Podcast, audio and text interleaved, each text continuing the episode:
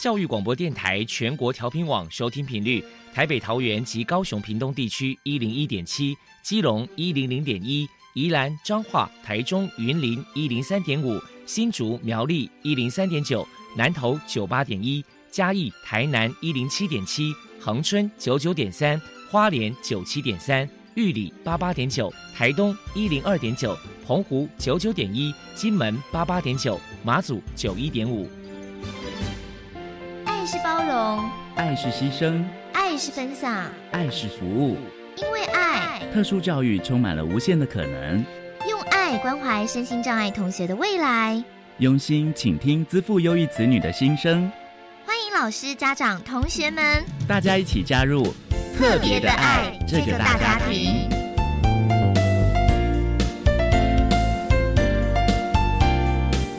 本节目由教育部学生事务及特殊教育司指导，国立教育广播电台监制。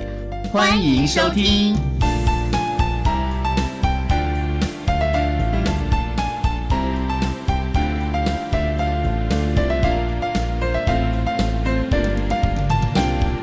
因为爱，我们在空中相会。欢迎您再度收听《特别的爱》，我是小莹。这个节目在每个星期六和星期天的十六点零五分到十七点播出。在今天节目中，将为您安排三个部分。首先，在“爱的小百科”单元里头，波波将为你安排超级发电机单元，为您邀请屏东县盲人福利协进会的常务理事徐荣义徐常务理事。为大家介绍屏东县盲人福利协进会的相关服务，希望提供家长、老师还有同学们可以做参考。另外，今天的主题专访为你安排的是“爱的搜寻引擎”，为你邀请中原大学资源教室的辅导老师叶嘉文叶老师为大家分享升学就业的评析，谈高等教育阶段视觉障碍学生支持服务的经验，希望提供家长、老师还有同学们。可以做个参考。节目最后为你安排的是“爱的加油站”，为你邀请世上子女的家庭三位成员陈丽云女士、吴振荣先生以及吴少章先生为大家加油打气喽。好，那么开始为你进行今天特别的爱第一部分，由波波为大家安排超级发电机单元。超级发电机，亲爱的家长朋友，您知道？有哪些地方可以整合孩子该享有的权利与资源吗？无论你在哪里，快到发电机的保护网里。特殊教育网网相连，紧紧照顾你，一同关心身心障碍孩子的成长。Hello，大家好，我是 Bobo。今天的超级发电机，我们特别邀请到屏东县盲人福利协进会的常务理事。许荣义先生来跟大家介绍一下协会的相关服务。首先，我们先请您来介绍一下屏东县盲人福利协进会成立的背景跟目的是什么呢？屏东县盲人福利协进会其实它成立的还算蛮早的，我们成立的大概在民国四十八年的十月二十八号就成立了哦。盲人协会呢，这段时间当中里面呢，在之前我们几乎都是以自强活动为原则。但是就是在民国八十六年开始，我们就经办的职业训练。职业训练就是我们给予我们屏东县的视觉障碍者，给他们一个在地执训的机会。因为在以往，我们屏东人啊，或者是高雄，甚至包括台南都一样哦，我们一定要北漂到北上去，才能学到按摩这个技术技能哦。本会就在民国八十六年开始，我们就规划在地的职业训练，然后从民国八十八年就经办的职业训练到现在，一直都没有中断过。在啊一百零年，我们就有生活重建，这两个对于我们视觉功能障碍者真的是非常重要的两个课题哦。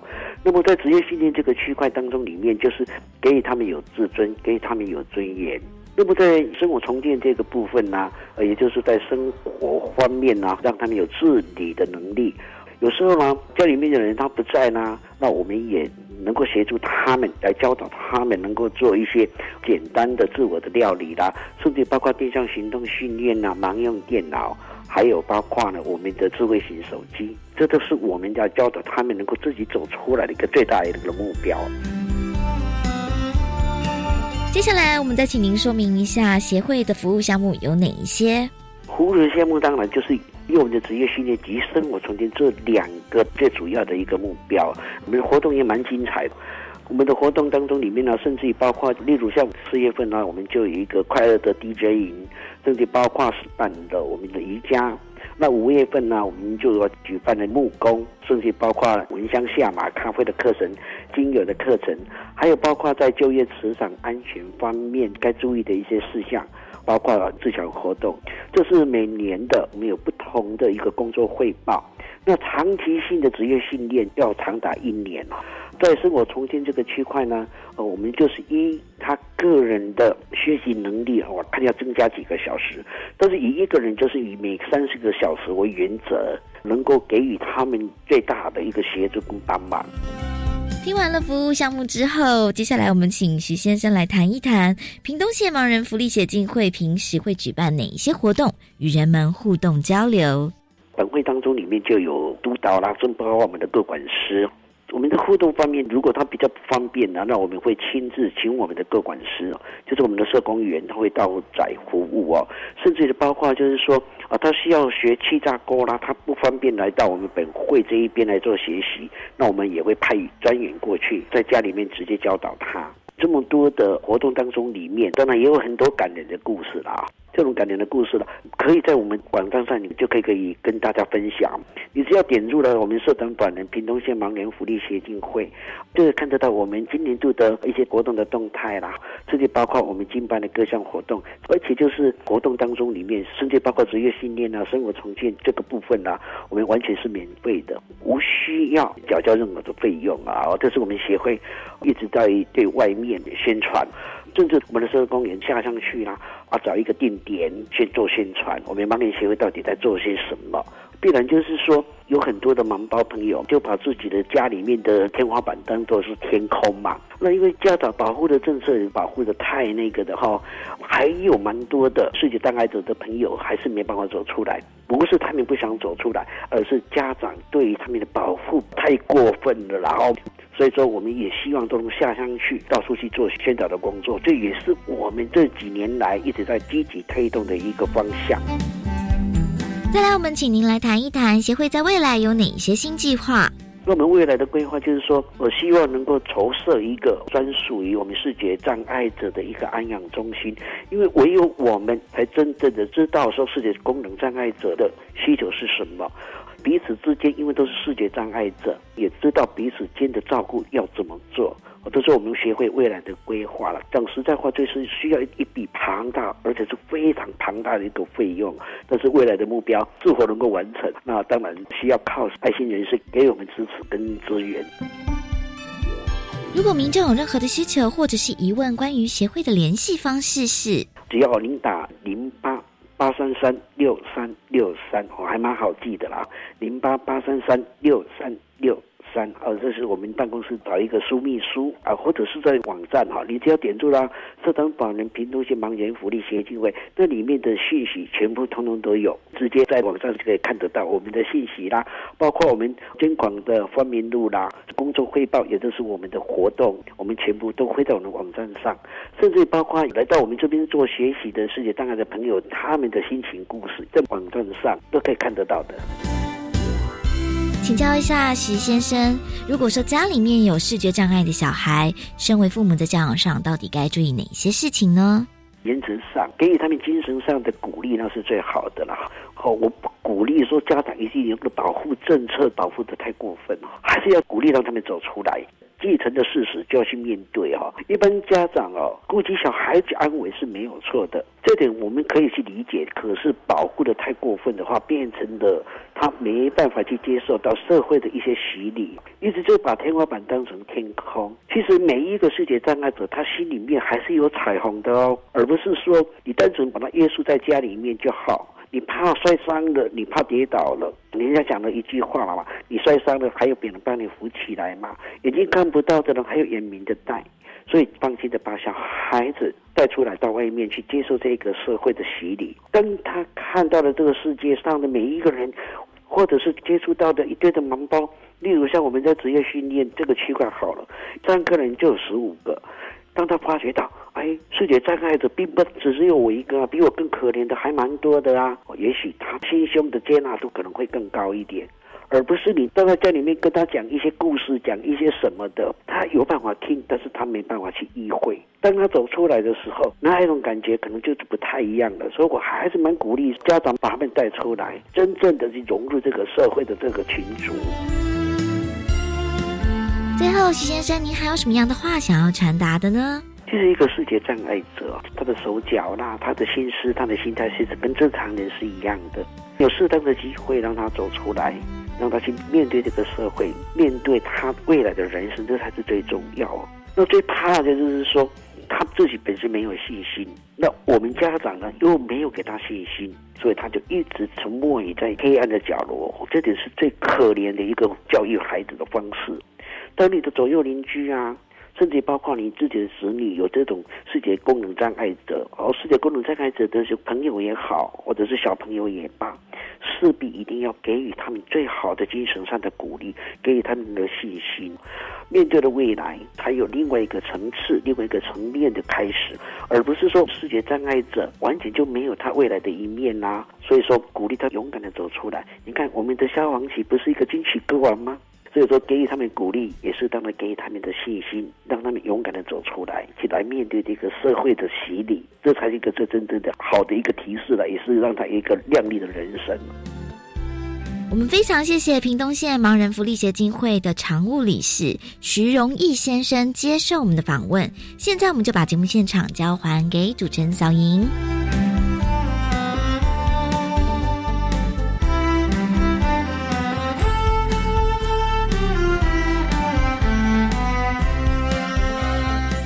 谢谢屏东县盲人福利协进会的徐荣义常务理事以及伯伯为大家介绍了屏东县盲人福利协进会的相关服务，希望提供家长老师可以做个参考喽。您现在所收听的节目是国立教育广播电台特别的爱，这个节目在每个星期六和星期天的十六点零五分到十七点播出。接下来为您进行今天的主题专访，今天的主题专访为你安排的是。爱的搜寻引擎，为你邀请中原大学资源教室的辅导老师叶嘉文叶老师，为大家分享升学就业的评析，谈高等教育阶段视觉障碍学生支持服务的经验，希望提供家长、老师还有同学们可以做参考喽。好，那么开始为您进行今天特别爱的主题专访，爱的搜寻引擎。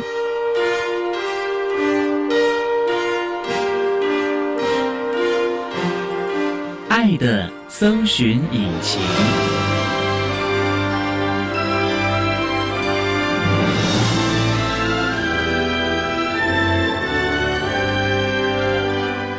今天为大家邀请到的是中原大学资源教室的辅导老师叶嘉文叶老师，老师您好，主持人好，各位听众大家好。今天啊，特别邀请老师为大家分享升学就业的评析，谈高等教育阶段视觉障碍学生支持服务的相关经验。那首先，我们刚才介绍老师是中原大学，能不能为大家介绍中原大学是在什么地方啊？中原大学它位在桃园市中立区，成立很久了吧？哦，我们学校成立大概有六十年，它本来是中原理工学院，是民国四十四年成立，后来改制为中原大学。那早期应该就是以理工为主了嘛？对，我们刚开始是。理工学院那时候只有四个学系，就是物理系、化学系、化工系跟土木系四个系。后来改制为大学了之后呢？六十九年改制为大学之后，现在有七个学院，有理学院、工学院、商学院、法学院、设计学院、人育学院、电子学院。总共有七个月，然后有二十九个学士班，三十八个硕士班，十三个博士班，还有十九个硕专班，阵容庞大。对我们学校的科系很多。全校有多少学生啊？哦，我们学校大概有一万六千多人左右。哇，很大的学校了耶！可是我印象中中原大学的校地不是很大耶，够用吗？其实都还够哎。然后因为我们有一些建设会在校园外面，像我们校外就有三栋宿舍，体育园区。也是在校外，就是它不会占用到学校内部的空间，然后我们校外有一些研发中心，可以让我们学校的老师啊、学生做一些专业的研究，对整个学校的空间上是都很够的。那些在校外的是特别租赁的还是购买的？是我们学校的地。哦那目前我们大概有多少身心障碍的学生在中原大学就读啊？我们现在有九十二位身心障碍学生。哦，那不多呢，以一万多来说，对我们身障生的比例其实没有很高。那都是什么样类型的孩子、啊？呃，其实每一个类别都有，不过我们最多的前三大类别是自闭症，有二十八位；情绪行为障碍跟听觉障碍都是十三位。这三个类别是我们学校上别比较多的。都散在各科系吧，没有说特别集中。像自闭症的类型的同学，可能会要手做的啦；学障的可能也是要手做一些的比较好了。我们学校的身障生各系都有，像自闭症理工学院会比较多，可是像外语学院其实也有自闭症的学生，所以不光只是局限于在理工学院。那我们视障的呢？视障我们目前只有四位，其实视障生在我们学生的比例上算比较少一点。那他们都会就读什么系啊？目前四位，一个在应数系，然后生科系、景观系跟特教系，哇，各一个。应用数学、应用数学、生生物科学，还有景观设计。可是景观设计牵涉到视觉的，它可以吗？对，所以他会比较辛苦，因为主要是因为他们会需要比较多的画图制图，因为他不是全盲生，哦。所以他其实是可以做的，只是说他会很吃力，对他会画图，他到大学之后作业的要求都比他以前高中多，他以前高中是美术班，到景观系的时候，他们的作业要求或者是精细度都比高中高很多，所以他其实也有一点在考虑要申请转系了，因为他觉得这样子他其实还蛮辛苦的，对主要就还是希望他能够负荷得了对对这个课业以及他的心情对能够承受的了啊。对是。好，那我们稍待好，再请中原大学资源教室的辅导老师叶嘉文叶老师，再为大家分享升学就业的评析，谈高等教育阶段视觉障碍学生支持服务的相关经验。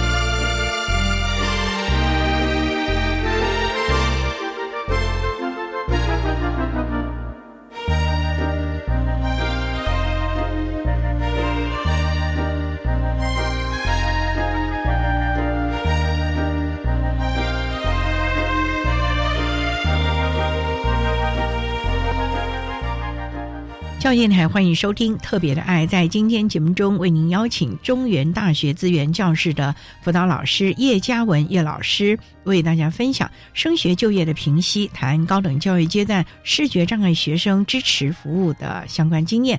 那刚才啊，叶老师为了简单的介绍了中原大学的相关资讯，那想请教叶老师，从事我们资源教师辅导工作大概多久了？我在中原大学服务大概六年多，可是因为我中原之前我有在别的学校也是资源教师服务，加起来有大概十年的经历了。哦，那算是很资深的了。虽然学校不一样，可是服务的对象其实都是大学生嘛。那想讲，老师你本身就是主修特教或者是辅导吗？不是，我大学读的是社会系，研究所是家庭教育研究所。虽然不是特教，可是也是教育相关的部分。哇，那你的专业对我们资源教室的孩子们帮助到吗？之前有一些工作也是跟特教有关，所以其实，在特教这个部分，我们透过一些实际上的经验，还有单位举办的一些研习讲座，也是有在进修一些特教的专场。像我本身是家庭教育研究所，在家庭教育方面，我会比较有一些着力。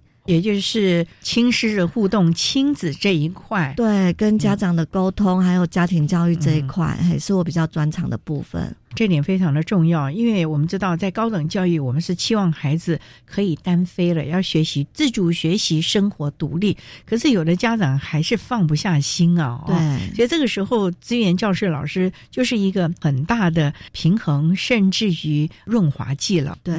也想请教老师啊，我们中原大学啊，针对声音障碍的学生会有些什么特别的服务？首先想请教，大概你们都会什么时候会知道有新生进来？因为新生要透过转学，你完全不知道。如果是大二大三的孩子，你还了解了有一年的接触了吗？对我们最早一批大概五月的时候，因为我们学校会有身心障碍学生甄试的名额，大概五月的时候会放榜，那时候大概会有一批新的名单进来，我们就会针对这一批新的名单，就会先跟。学生家长联络，甚至高中老师联络，再来就要等到八月职考，职考放榜。对，职考放榜之后，开始有一些学生，他们可能会比较主动的跟我们联络，或者是我们学校会有寄一些单子到学生家去，他们可能就会把那个单子回调寄回来，让我们知道他有身心障碍的身份。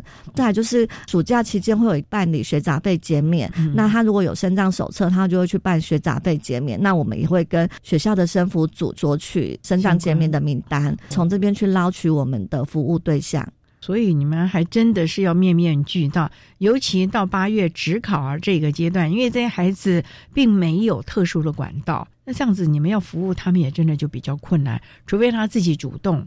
对我们通常就是会透过不同的管道，然后还有我们有一个特殊教育通报网，高中端的老师如果知道他考上我们学校，也会把他的资料转衔转到我们的系统来，那我们统里面也会看得到学生的资料，然后就会做一个主动的联系。转型是非常重要的啊，只要一点点的缺失，可能就没有办法服务到位，甚至也可能会延缓了对他的服务了。对，就是怕漏掉。那你们会邀请孩子先到学校来吗？会拿到学生资料之后，我们可能就会邀请学生还有家长，大概暑假期间先来我们学校，然后了解资源教师的环境跟服务内容。有一些比较特殊的学生，也会带他去看一下宿舍，甚至系上的一些空间啊，还有系上的课程规划。你提到宿舍，我想请教啊，是那我们这一群声音障碍的孩子，他们的宿舍有为他们特别保留吗？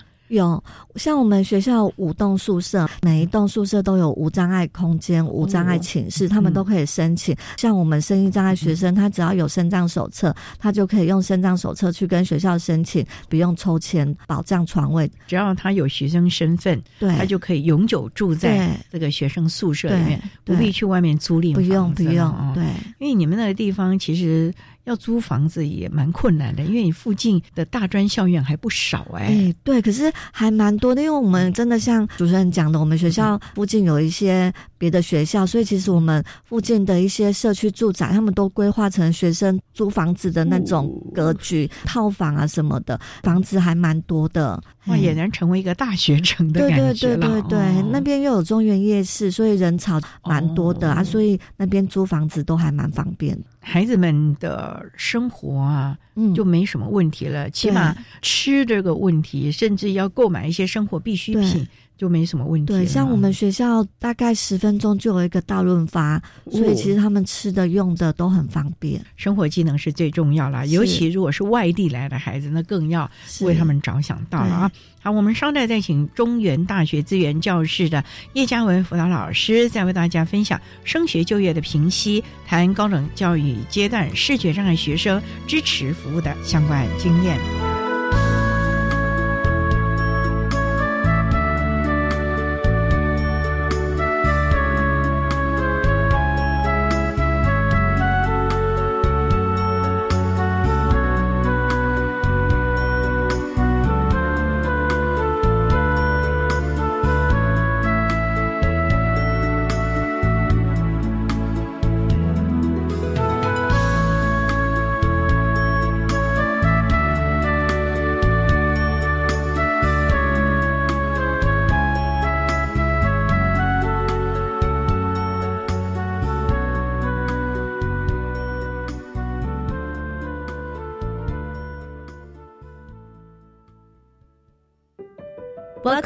Incredible. I'm Sunny. And I'm Jasmine. And on this special day, we wish all the mothers a day full of love. We hope everyone stays healthy and safe during the holidays. 另外，别忘了每个星期四下午五点二十准时收听 Incredible 英语奇遇记。我们将介绍丰富的海外教育新知与来宾有趣的国外交流经验。And lastly, wishing everyone a Happy Mother's Day.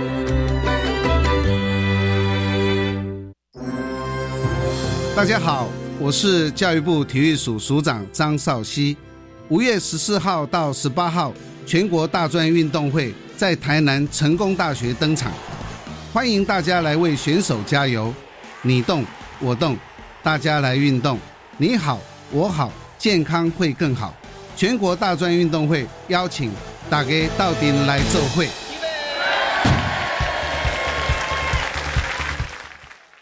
我是中央气象局吴婉华。我的省水好习惯是把洗蔬果的水和除湿机里收集起来的水累积起来，用来浇花、擦拭家具，还可以拖地哦。一水多用，节水可以很轻松。以上广告由经济部提供。我是气象达人彭启明。我的省水好习惯是会把洗澡前的冷水、冲洗水通通收集起来，可以用来冲马桶，还有拖地，一水多用，节约用水，从你我做起。以上广告由经济部提供。管那么的水，落嘎西木啊！大家好，我们是 OK 合唱团。您现在收听的是教育电台。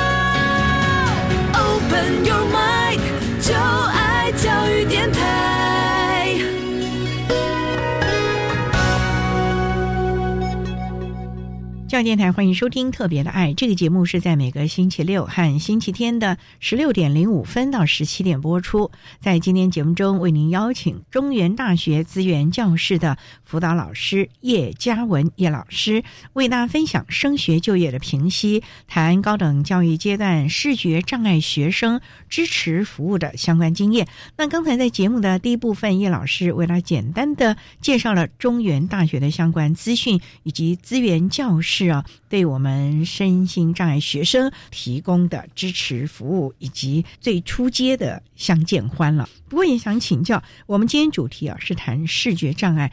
中原大学就像您讲的，已经是一个六十年的老校。中原视障呢，还是全盲，还是弱视呢？我在中原也六年了，就我这六年的经验，我们目前没有收过全盲的学生，还是有一些残存的视力，可能就是轻度、中度，就算有到重度，他也不会到全盲的程度。可是定向行动就很重要了。那中原大学就像你讲，六十年的老校。早期六十年前，建筑法规并没有太友善的一些设备，甚至如果楼又很高的话，学生要爬上爬下，说实在的，有时候还蛮危险。那个定向行动就很重要了。对，定向行动很重要。可是因为我们学生基本上他们都是中轻度的，所以都不太需要做到定向的训练。可是有一个学生，他大概两年前毕业了，他是重度的。他虽然没有到全满，可是因为他的程度跟其他的视障。比起来，视力状况更不好一点，所以那个时候就有帮他做一个定向的训练。在暑假期间就得来做了。对，暑假期间就得来做了。那时候因为他是从花莲来的，他妈妈就陪着他来这边住了三天。定向训练要花比较多的时间，因为可能校园也比较大，所以那时候定向师就陪着他训练了三天。这三天可以住在学校宿舍吧？没有哎，没有，那时候宿舍还没有开。啊，对，那他就要在外面住旅馆，对对，都有经费的补助。这三天说实在，校园那么大，校外又那么大，总要重点式的，例如教室到宿舍。到资源教室，甚至于到餐厅，对这个就很重要了。对，吃的问题就很严重。对，那时候定向师也是找几个重要的点，就是他生活、上课跟他比较有关系的几个点去做训练，然后像宿舍，还有他的系上，还有他上课的地方，还有资源教室、餐厅。结果还好吧？还 OK 啊，他适应的很好。后来是有一个状况，是他在好像是大三的时候，他有暑休，他本来住的那个宿舍暑假没有开，所以他变成要换到另外一个宿舍，然后那个宿舍又比较远一点，所以他那时候我们又再邀请定向师过来帮他做一次训练，然后那一次就很快乐。您讲了，宿舍都在校外哎。那一定要过马路哎，对，你们那里交通是很繁忙的，对，过那个马路我就替他紧张了。可是因为我们有一个宿舍，它是隔一个马路就到，然后它有个天桥，就只有那个宿舍是有天桥的。那个是张生是住在那个宿舍，所以他过马路都很安全，因为他可以走天桥。因为刚好暑假他没有开，所以他才会换到另外一个宿舍去。那个时候就真的比较有一点危险，你们也担心了。对，大概要走五到十分钟，会比较危险一点。那要是上的太晚了。乌漆麻黑的，那时候是暑休，所以课不会到晚上，所以都还好。总之啊，孩子的安全还是要重视的了。除了定向行动的提供，你们有比超员或者是学伴吗？有，像我们听障生一定会有安排听打员。是障生的话，他们在上课的时候可能来不及抄老师的笔记，或者是老师上课内容可能来不及抄，我们会针对他的需求，帮他安排笔抄员在课堂，然后也提醒他说，老师现在上课上到哪一页，重点在哪边，也会提醒他。我们知道科技很进步了嘛，有一种学习的辅具，就是录了那个音，它还可以打出来。我们现在好像没有学生用到这样的服务，可是我们也跟辅具中心接洽，就是当新生进来的时候，我们就会跟辅具中心那边联系，请他们来评估学生的需求跟状况，帮他选择适合他的辅具，让他可以借用。这几个视障生也都有申请辅具。他们的书本需要变成点字书，或者是很大的扩视机给他们。呃，因为像我没有全盲，他们也不会用点字，所以我们基本上不用转译成点字书。可是我们会先请老师提供讲义，然后我们会放大。像现在手机是都很方便，他们平板自己拍照，然后就放大自己看。扩视机其实我们有一台很大的放在我们资源教室，可是学生没有人要来用。为什么？因为他们觉得太笨重了不方便，然后他们跟辅具中心借的可能都是轻便型的、随身携带型的，再加上现在可能手机、平板都很方便，所以他们自己也可以解决他们很多不方便的地方。总之就是他自己要主动啦，对对对，他主动学习的意愿，这才是重点吧。不然你给他再好的科技辅具，我看他如果不用功，没有那个学习意愿，我看着也是很难喽。对，那我们的孩子都还算用功吧，都知道自己的方向吧。我们这几个。都算用功，可是有一个，我觉得他的状况比较特别。我觉得他可能从以前受到比较多挫折，所以他对自己比较没有信心，然后他也对之后毕业要做什么，他觉得很焦虑，所以他一直在学业上比较没有那么的积极跟主动。他现在其实已经念到大六了，还很多学分都没有过。当初选的这个系，他没有考量过吗？可能。发现跟他想的有一点落差，可是他也动力不够，所以他也不会很积极的想要转系，或是有一些别的规划，就在这个系一直念下去。对高可以修几年呢？八年，八年，那还只剩两年了呢。对对，天哪，要加把劲儿了。对，现在所以现在辅导老师也是针对他的课业，还有未来职涯的规划跟态度，也是都有在积极的帮他辅导。对啊，这点是非常重要，因为。你不能老是在学校里面，最重要是你要赶快进入社会啊，这才是你未来人生要规划的啊。对，好，我们稍待要再请中原大学资源教室的叶嘉文辅导老师，再为大家分享升学就业的评析，谈高等教育阶段视觉障碍学生支持服务的相关经验。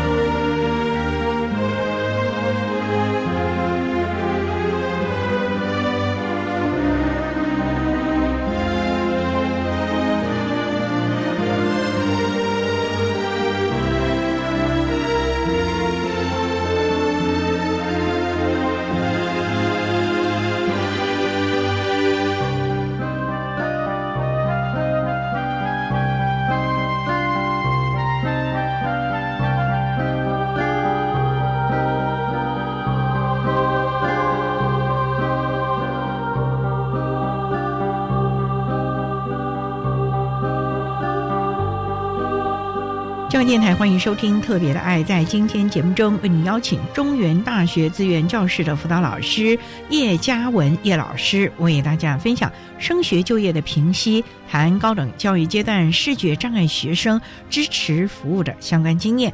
那刚才啊，叶老师为他谈到了我们视障的孩子在休息课业上啊，还是难免会有一些自信心不足啊，因为过去的挫折实在让他太难忘怀了。针对这些的个案，很重要就是你要怎么让这个孩子最少四年吧，在中原能够悠游的学习，而且知道他的生涯规划吧。有没有一些你过去的经验可以跟大家分享？我们的学生大一进来的时候啊，我们就会跟他讨论未来有没有想要从事什么职业，也会跟他聊看看他自己的一些想法跟期待。我们在四年的期间就会不断的跟他讨论他这些想法跟规划有没有需要再做一些调整。因为大一刚进来，他可能对未来想的很美好、很梦幻，可能在大一、大二慢慢的，我们会针对他的学习状况，还有他的自己的期待，做一个讨论跟调整。所以还是要循序渐进的。而且最重要就是要看现实环境啊，否则我们这孩子啊未经世事，总是太过于理想美化了啊，有的时候可能跟他本身的能力还是有一些落差的了。对，像我刚刚讲到我们那个已经读到大六的那个学生，他是读数学系的，刚开始他就觉得他喜欢数学，他就填了数学系，可能想要从事相关的工作，可是后来读了之后发现难度或程度都。大过他能够负担的，所以我们就会给他很多课业的辅导、课业的支持，给他一个心理的建设，跟他物谈辅导他，让他可以慢慢的调整自己的心态。最重要就是他总要通过吧，对，学费要拿得到吧，否则的话，在两年我觉得挺危险的了。重点是这六年来，老师不断的跟他误谈，跟他聊天，他到底有没有搞清楚自己想要做什么啊？老师？最近这一学期开始，我们有发现他比较有一点动力了，会去找一些别的学校，因为我们有跨校合作，有一些科目是别的学校也有开的，那他就会去别的学校选修这个课，感觉出来他动力上就会比较积极一点了。那可是方向呢？方向他可能还是会往数学这方面，对，因为他还是喜欢这个部分。那这个数学未来的发展可以做些什么啊？像他们现在比较是大数据方面，这方面现在是一个蛮趋趋势，对，所以他们现在可能都会往这方面去钻研。可是这样子，第一个，他的电脑的城市他就要操作得宜；对对。第二个，他的分析逻辑的能力也要够了。他其实学习能力是可以的，只是他就是真的比较缺乏动力啦。对，那所谓的缺乏动力是怎么样啊？就是比较没有。积极，比如说像要考试，他也爱念不念的，觉得反正我怎么念，可能也没有办法有好的成绩，干脆我就不念了。有一部分也是考量他的视力，因为我觉得他们也很辛苦，因为他在阅读上不像我们一般人，可能可以读个好几个小时不会累，他可能读一下下就累了，就要休息，一休息要再回来读，可能又要那个心情的转换，又要再重新调整，所以对他来说，要读那么久的书，本来就不是那么容易。谈到这个地方，我个人觉得也想请教老师啊，这么多年的经验，学生当初在选填志愿的时候，是不是就很重要？一定要仔细评估，除了你喜欢之外，是不是还要看看你的能力，可不可以胜任这个课业要求啊？对，真的在高中那个时候要选填志愿真的很重要，因为他们还没有进到。大学阶段其实真的不知道大学，比如说什么系什么系，具体的内容、上课内容到底是什么，他们都不知道。可能透过一些报章杂志，或是一些书籍，或是老师，或是同学、学长姐的分享，可是大概也都只能知道个表面或部分，没办法全盘性的了解。有些真的是进到学校才知道。不过像我们中原蛮好的，是我们学校的。转系制度很健全，学校也很鼓励学生申请转系，转系大概成功率都有到七八成，然后他一次也可以申请好几个科系，所以我们学校其实还蛮鼓励学生转系，所以他大一进来，如果觉得这个系可能跟他期待有落差，他其实是可以再申请转系的。对，最重要就是他要能够学得下去，对，要能够拿到学分，这才是重点。那这个孩子目前还没考虑要转系啊，因为他已经大六了，是已经不能转系了。嘿，我们现在最重点就是看怎么协助他在剩下的这两年可以拿到他的学分，然后毕业，跟他讨论之后就业的规划。对呀、就业就很重要了，不能说啊，我到毕业那天了，拿了毕业证书我才想。可能在很多学校就是大三，甚至于提前到大二，就有所谓的性向试探、职业试探，甚至有很多的讲座。让大家了解，甚至于学长姐、企业界会来有一些的讲座，哎，对，像我们自己资源教室一年大概就会办个三到四场职涯相关的讲座，有一些是探索，有一些是讲座类型的。其实他们大一进来就可以参加了。像我们学校还有职涯发展中心，还有智商中心，他们其实也会有一些相关职涯的课程或辅导活动，学生都是可以去参加的。所以重点就是孩子自己本身有没有这个意愿。对，所以老师你们会不会一直的提醒孩子注意你的兴趣哦，注意你喜欢的这个工作，你的能力有哪些已经达到？那有的能力你可能要补足的哦，会不会帮他做一些这个分析啊？对我们学校会有一些测验，那我们就会针对测验出来的结果跟他分析，比如说他哪一个项目是他的强。项，然后那个项目可能比较弱，看他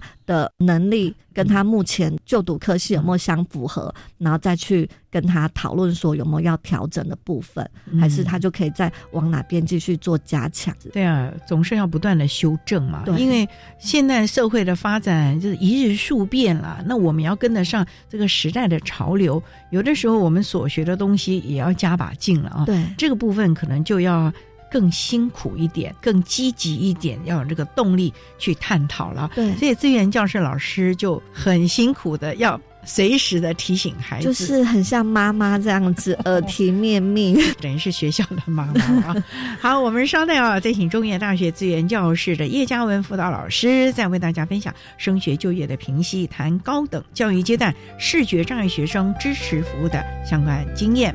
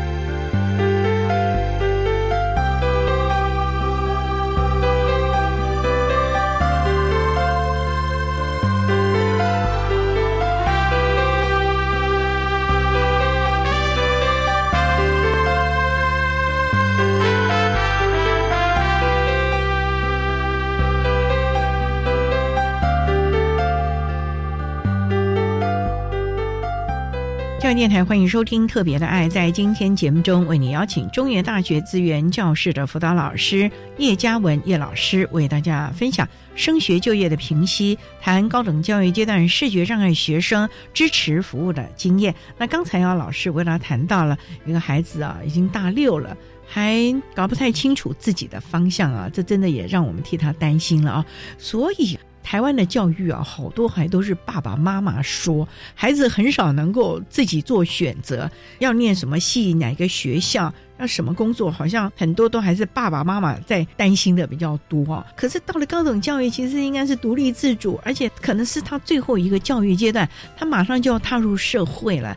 而是这么多年的经验呢，你有没有一些什么建议或者是心得啊？家长怎么态度陪的孩子啊？对，大学真的是最后一个阶段了，再就是要进入社会，要就业了。你总不能到工作的时候，家长还陪在旁边，陪去面试啊，陪去找工作。所以在大学阶段，真的要建议家长就是要慢慢放手，多让孩子有一些尝试，让孩子有一些比较正向的经验，让他有一些自信心。因为如果说家长一直没有放手，其实孩子在信心的部分就比较难建立，因为他可能很多事情他都没有机会自己去完成，他的自我效能感就会比较没有办法长出来。所以这个部分。家长要适当的放手了，对。那可是他又不能一下子放的太快，因为我们的孩子可能从小到大都被管的好紧哦。对，你一下到了大学，哇，有的很多人就失控了。所以其实可以从小地方开始，从家长比较放心可以放手的地方，比如说自己先去上学，从短距离开始，逐步逐步的慢慢放手。像有些学生要选课，或是要办一些减免或什么的，也要家长陪。可是像这种比较简单。单的事情其实可以慢慢的练习，让学生自己去做了，而不是家长帮他跑完全部的流程。因为像我们。体育课好了，我们有特殊体育新生来，他们就要去体育室自己做加选。那有些家长可能就会陪着学生去完成所有的选课作业啊、注册的作业。可是这些部分有时候其实是可以让学生自己去完成的，因为学校它还是一个安全的环境。真的遇到困难了、不会了，就再来问我们就好了。我们甚至有同学可以陪着他去，就是一步步放手，学习解决问题的能力，这才是重点。否则，你到了职场，不能说一有问题了，老板我要打个电话问我妈妈，这不太妙了吧？哈，对，所以还是要开始学习解决问题的能力了，这也是很重要的啊。对，不过谈到这地方，我觉得职场啊也是很重要的。对，你们有帮孩子们跟企业媒合吗？因为我知道，像很多的大学有所谓的实习课程，像我知道你们中原大学那个心理系啊，就规定必须要实习的啊。那我们这群孩子，他们有。毕业门槛，或者是需要去实习吗？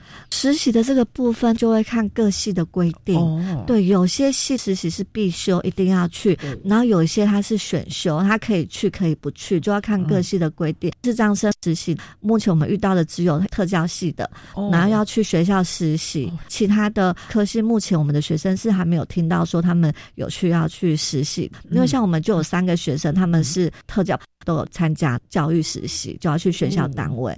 那他们后来有去考教甄吗？有，他们教检有考上，就是他们有考上老师的资格。可是教甄就是还在努力中。对对对，因为现在僧多粥少。对，那也很想请教，就是毕业的校友，通常像视障的都会往哪个方向？我知道有好多学校就鼓励孩子们啊去考国考，不太放心他们去私人企业。中原你们会？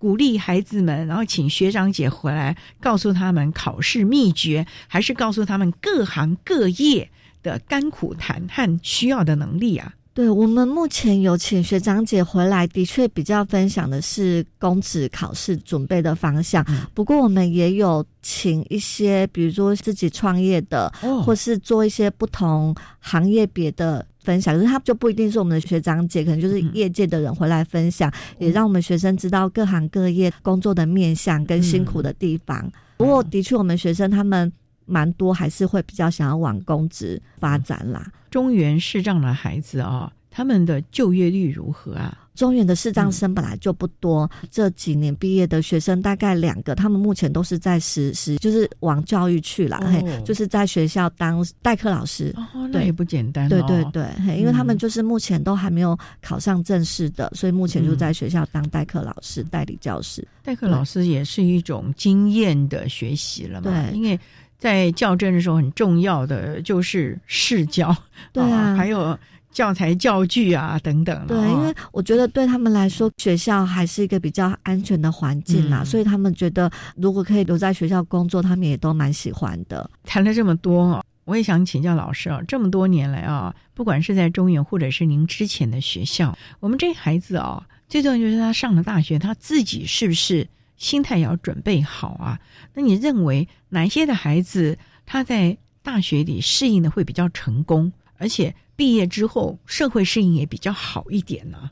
这个部分呢、我不会用账别去界定哪一类的学生可能会适应的比较好。我觉得都还是在他的心态。像他如果比较愿意去尝试，然后愿意去多接触不同的，不管是社团或是一些不同的领域，多了解自己的现象跟喜好的话，对未来有一些想法，愿意去接受不同的事物的话，我觉得这样子的学生之后的适应也会比较好，不会说把自己框在小世界里面，然后也不太跟一些外界的人啊事物做一些接触。老师刚才提到了社团，对，你们会鼓励生长的孩子去参加社团吗？因为我们知道，其实有很多的企业主啊，很重视学生他大学时代的社团，嗯他到底参加了哪些社团？而且社团我们也知道是一种互助合作、人际关系的建构，哎。对，我们其实都很鼓励我们学生去参加社团。那与我们的学生来讲，比较可惜的是，他们真的参加社团的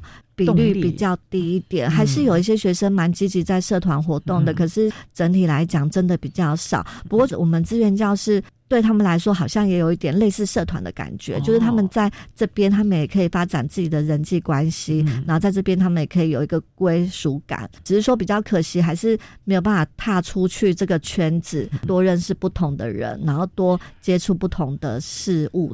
从刚才我们叶老师这个分享，其实最重要的，我们的孩子啊，你不要一直只是在跟这个小团体相处，你应该要跨出去，因为将来你到职场要认识的是更多的人，对你必须要及早来学习彼此的相处，甚至于互助合作。对，他们在人际上都会比较局限，就是比较真的难跨出这一步啦。所以啊，不是在大学才要来注意这个事情了。所以家庭教育也很重要了，爸爸妈妈也应该要从小注意孩子的人际，甚至于社会适应了，社区的适应了啊。好，那我们今天啊也非常的谢谢中原大学资源教室的辅导老师叶嘉文叶老师，为他分享了升学就业的评析，谈高等教育阶段视觉障碍学生支持服务的经验。非常谢谢叶老师的分享，谢谢您，谢谢。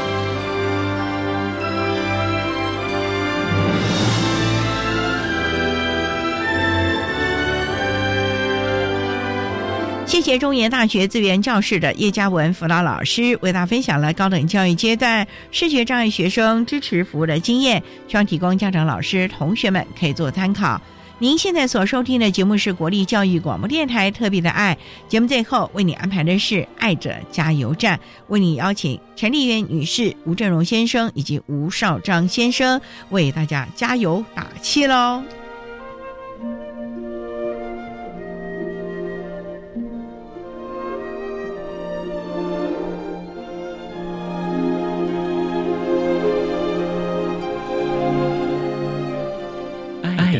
加油站。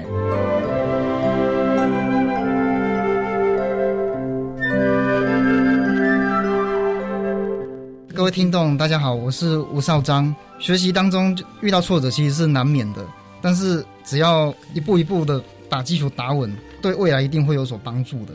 也谢谢求学过程当中一路陪伴我的爸爸妈妈，还有老师朋友。各位听众，大家好，我是陈丽媛。家里有身心障碍的孩子，我们要赏识自己的孩子，要陪伴孩子面对困难，解决一切的难题，协助我们的孩子找到他的优势能力，并发挥他的优势能力，让孩子有实力可以找到一份养活自己的工作，不要成为社会的负担，也做孩子最坚强的后盾。我是吴振荣，吴少章的爸爸。如果家里有身心障碍的孩子，父母亲一定要自己走出去，而不是萎缩。因为你走出去，资源才会来。最主要是让孩子不要成为社会的负担，就是所有身心障碍父母亲应有的责任。这样也会让你的生命更精彩。